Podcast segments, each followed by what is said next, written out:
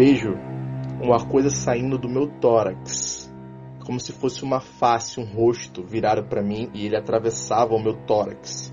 E ele não só atravessou todo o meu tórax, que ele foi, que ele foi em direção à tela do computador e depois atravessou a parede. Ou seja, eu tive tempo suficiente de ver aquilo passando uh, esse espaço inteiro.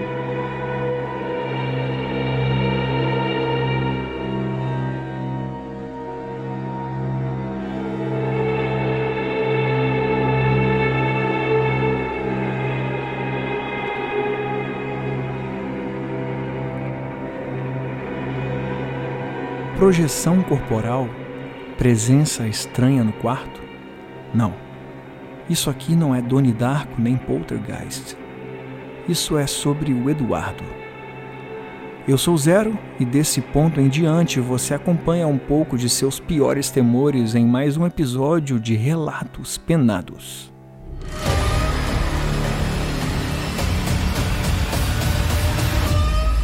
Explicáveis ou não, relatos sobrenaturais ganham vida própria no populário.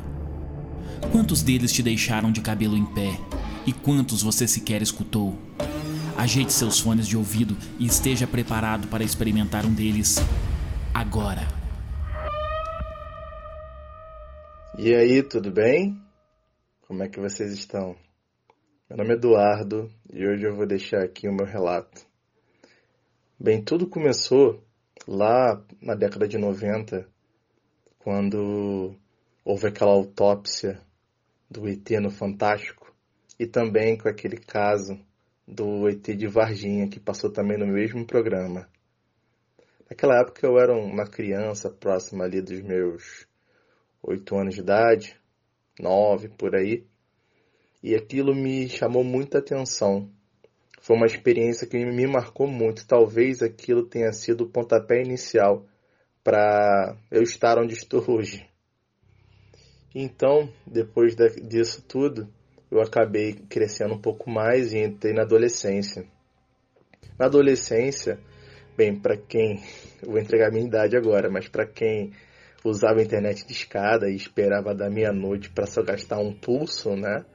Para não vir aquela conta gigante, eu frequentava a internet enquanto ela, enquanto ela era mato e viajava por esses sites que tinha temática de espiritualidade, temática sobre ufologia, é, paranormalidade, tudo relacionado a isso, sempre comecei a consumir muito. E com o avançar do tempo, com a internet evoluindo, a gente também foi evoluindo é, a nossa capacidade de absorver esses conhecimentos. Então eu passei ali a minha adolescência toda basicamente fazendo isso e lendo livro do mesmo, da mesma temática, claro. Então eu envelheci um pouco mais e cheguei ali já na vida adulta. Foi quando eu completei 23 anos. Nessa época eu ainda morava com meu pai. E teve um evento que foi assim. Uh, acho que poderíamos dizer que esse evento ele foi a cereja do bolo porque foi ali que tudo começou de fato. Eu estava no meu computador com amigos, a gente jogava um jogo online e a gente usava uma plataforma de comunicação uh, via fala, é conhecido como TeamSpeak na época. E no meio dessa conversa, a gente conversando ali, brincando, de repente eu sentado na escriv... de frente para a escrivania do computador, eu vejo uma coisa saindo do meu tórax, como se fosse uma face, um rosto virado para mim e ele atravessava o meu tórax. E ele não só atravessou todo o meu tórax, que ele foi, que ele foi em direção à tela do computador e depois atravessou a parede. Ou seja, eu tive tempo suficiente de ver aquilo passando uh, esse espaço inteiro. Aquilo foi tão assustador para mim que eu dei um pulo e era madrugada já. Eu dei um pulo tão alto e tão forte que eu arrebentei a minha escrivaninha. Ela era feita de MDF, ela acabou caindo no chão, ela desmontou tudo. A tela do computador quebrou, a torre do computador também acabou caindo no chão, tudo desmoronou. E como era madrugada, meu pai foi, bateu na porta e perguntou: o que está acontecendo? Deu um assalto? É terremoto? O que, que é isso? Eu falei: não, pai, é. Eu ia falar o quê? Eu inventei uma desculpa. Eu falei: não, pai, acho que a escrivania já estava muito velha, ela acabou desmoronando por conta do uso. E aí colou, ok. E então, depois de um tempo, eu sempre gostei de frequentar a Lan House, né? Jogar jogo online. Eu acabei conhecendo um amigo. E fiquei muito amigo, não só dele, mas também da família dele. E a mãe dele, ela recebia uma cigana. Quando eu quero dizer recebia, não é que ela ia na casa, era uma cigana, ela era uma, uma médium. Então ela incorporava uma cigana. E para você ter uma ideia, não era nada aberto para o público, era somente para a família ali, que era ela, o filho, o marido e eventualmente algum parente mais próximo. Como eu acabei criando um vínculo muito forte com essa família, eu também fui convidado para participar uh, dessas reuniões com a cigana, que era uma vez ao mês. Então, durante muitos anos, eu acabei sempre é, frequentando. Primeiramente pela curiosidade do evento em si, já que eu sempre fui interessado nessa temática, então pude ter a oportunidade de analisar de frente, de perto esse evento e também tirar as minhas dúvidas, perguntando coisas uh, da minha de alçada pessoal, porque se faz uma pergunta para um suposto espírito, um suposto médium, ele te dá uma resposta que te faz sentido, mas uma resposta direta e não uma resposta abrangente fica bem convincente que ela tá falando que é uma coisa real. E foi isso que aconteceu. Por isso que eu continuei anos ali. Só que depois de um tempo, é... bem, isso eu vou falar mais à frente. É... eu ainda morando com o meu pai nessa época, já conhecendo já essa família, conversando e tal, eu tive, eu estava tendo um, umas experiências à noite muito estranhas. E aí eu comecei a pesquisar na internet, antes de querer fazer qualquer tipo de alegação do que poderia ser, comecei a pegar referências sobre alucinação, sobre coisas do tipo. Eu li um artigo, e era até um artigo científico, não lembro só qual era a revista, que dizia que se você dormisse próximo de paredes onde passavam a fiação, ou seja, a fiação da parede estivesse na altura da sua cabeça enquanto você estivesse deitado numa cama, aquela fiação poderia produzir um campo eletromagnético que poderia ocasionar em você algum terror noturno, alguma experiência negativa, uma sensação de projeção astral, coisas desse tipo. Então, como realmente eu dormia numa, numa, numa parede, e não só em uma, eram duas, porque era na quina da parede, eu falei, cara, eu vou puxar essa minha cama pro meio do quarto meu quarto ele era relativamente grande, espaçoso, porque eu não, quase não tinha nada dentro. E aí eu puxei para dentro, botei exatamente debaixo do, do ventilador. E aí foi nessa noite que eu falei assim: ah, quero confirmar se eu tô alucinando. Foi essa noite que eu tive um outro evento. Bem, nessa noite, durante o sono, eu acordei repentinamente. E eu levantei de uma forma, primeiramente, foi muito estranho a forma que eu levantei era como se eu tivesse uh, deitado e de repente só o meu tronco subia na cama e eu ficava sentado. Mas se você tentar fazer isso sozinho, você não vai conseguir. Você vai ter uma dificuldade de levantar. Mas eu fiz com tanta rapidez e tanta precisão de movimento. E depois que eu olhei para o lado, meu lado direito, eu vi alguma coisa negra como se ela tivesse remexendo as minhas entranhas, mexendo dentro de mim. Eu não sentia nada, mas eu via claramente aquela coisa negra, aquela imagem negra que era disforme, mexendo em direção aqui à minha barriga, ao meu peito. E depois que eu percebi essa coisa, não deu muitos segundos, coisas de 5, 6 segundos, ela simplesmente parou e ela foi subindo lentamente em direção ao teto. E o que acho que tão surpreendente quanto esse evento foi a minha reação. Porque em vez de eu simplesmente gritar, ficar com medo ou algo do tipo, eu não esbocei nenhum tipo de reação e simplesmente levantei e fui passando a mão assim naquela coisa negra e ela levantando em direção ao teto. Então eu fui tentando pegar ela até ela simplesmente sumir do teto e não ter mais nada. E aí, o que, que eu fiz?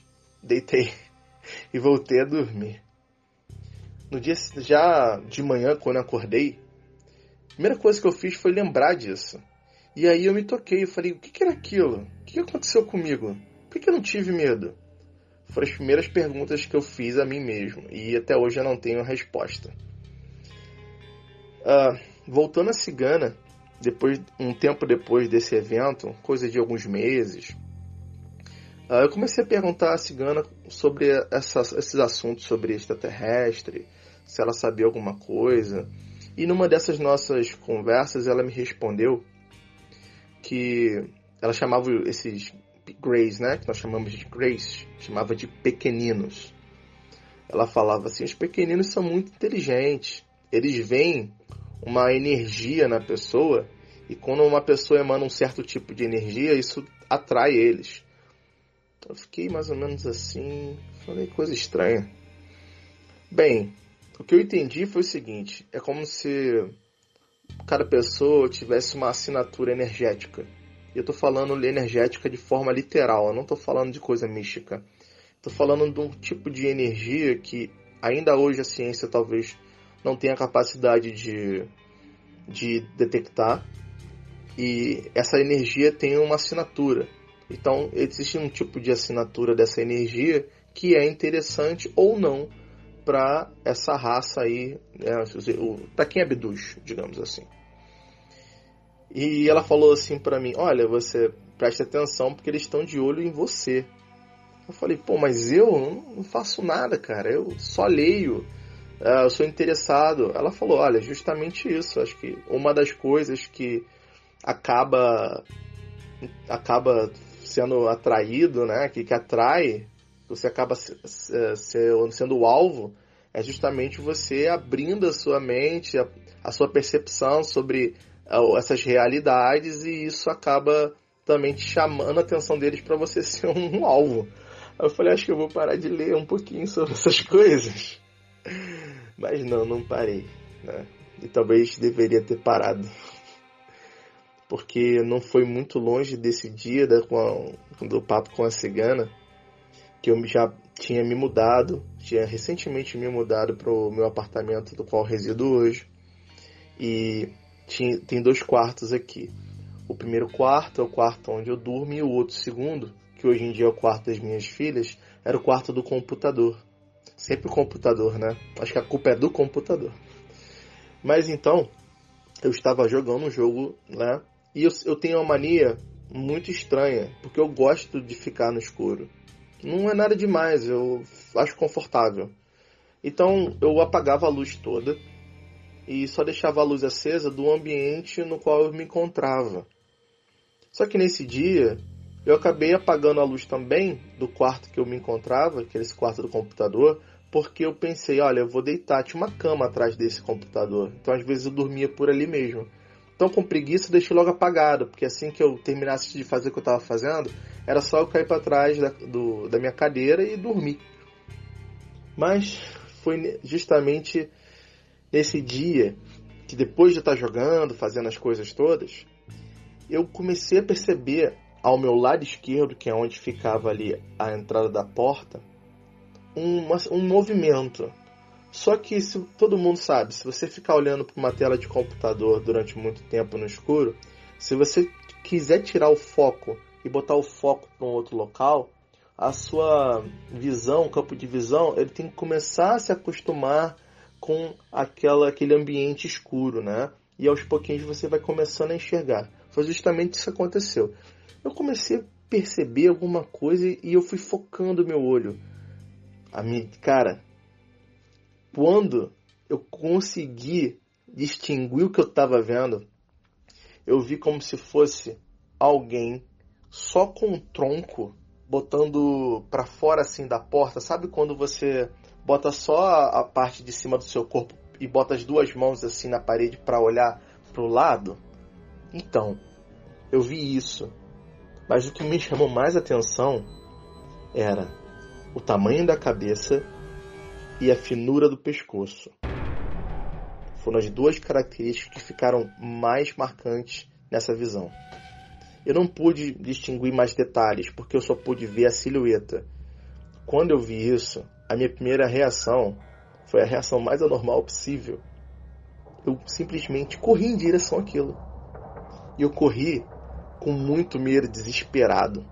E eu fui correndo, acendendo todas as luzes da casa. Eu comecei a acender tudo, abri a porta da varanda, abri a porta da minha casa.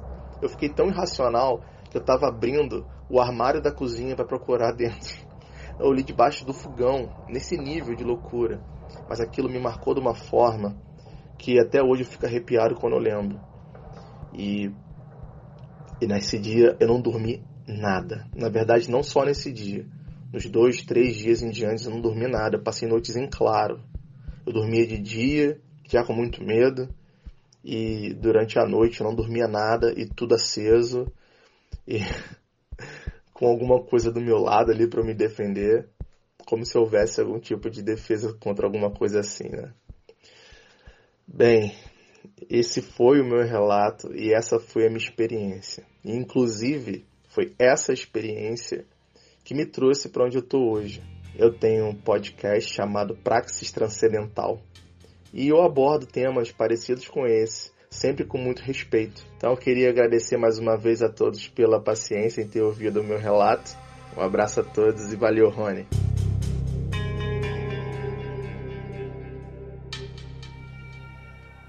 Respeito é a pedra fundamental de nossa caminhada.